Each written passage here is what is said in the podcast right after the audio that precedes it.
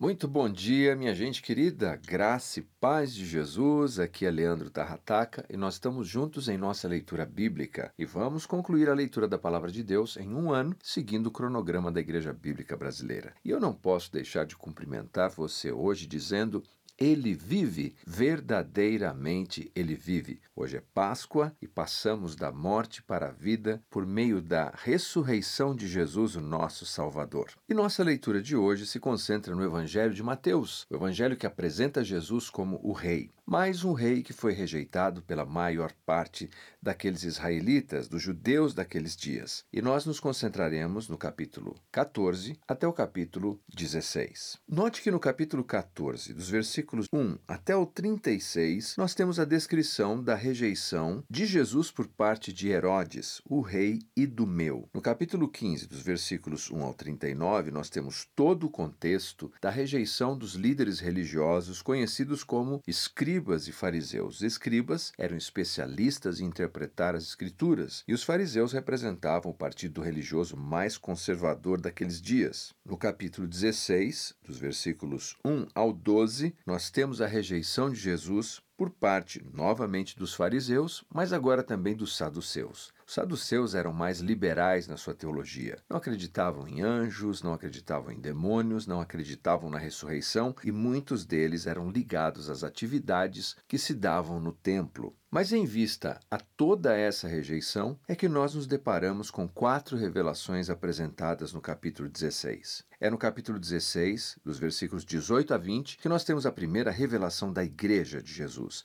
a assembleia que Jesus mesmo constituiria. Dos versículos 21 ao 23, nós temos mais uma revelação sobre a morte de Jesus. Dos versículos 24 ao 26, a revelação do galardão de Jesus. E dos versículos 27 ao 28, nós temos a revelação da segunda vinda de Jesus. Sim, essa primeira fase do ministério de Jesus, conhecida como ministério terreno, constitui de muita rejeição. Veja como o ser humano é pecador e rebelde, mesmo Jesus sendo a plenitude de toda a vida, sendo o Messias prometido e dando provas incontestáveis por meio de sinais maravilhosos, ainda assim ele foi rejeitado. Mas, como afirma o evangelista João, todos os que recebem a Jesus, ele lhes dá o poder de serem feitos filhos de Deus. E louvado seja o Senhor, porque um dia eu e você recebemos Jesus como nosso Salvador pessoal. Nossa última leitura de hoje é do Salmo 64. No Salmo 64, nós temos o rei Davi pedindo a Deus que o livre das palavras difamadoras dos seus inimigos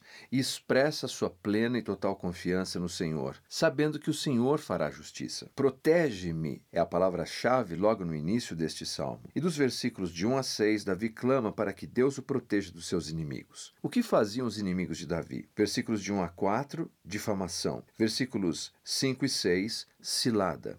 Então, dos versículos 7 e 8, Davi mais uma vez expressa uma palavra-chave: castiga-o. Davi pede que Deus entre com sua justiça e puna os seus inimigos. No versículo 7, ele pede que Deus fira os seus adversários. E no versículo 8, que o Senhor volte as palavras dos seus adversários contra eles. E novamente uma palavra-chave: Aleluia, ou louvado seja Deus. Versículos 9 e 10. Davi diz que todos ficarão deslumbrados e louvarão a Deus pelos seus maravilhosos feitos. E, num certo sentido, é isso que comemoramos na Páscoa. Jesus foi rejeitado, ultrajado, criticado, xingado, humilhado, mas ele sempre confiou em seu Pai.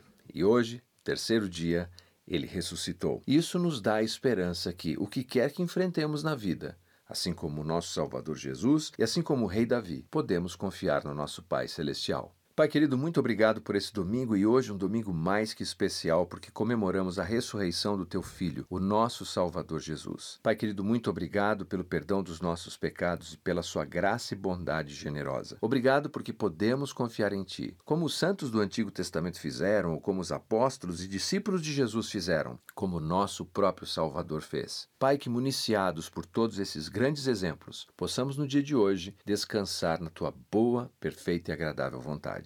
No nome santo do Salvador oramos. Amém e amém. E não se esqueça, ele vive, verdadeiramente ele vive.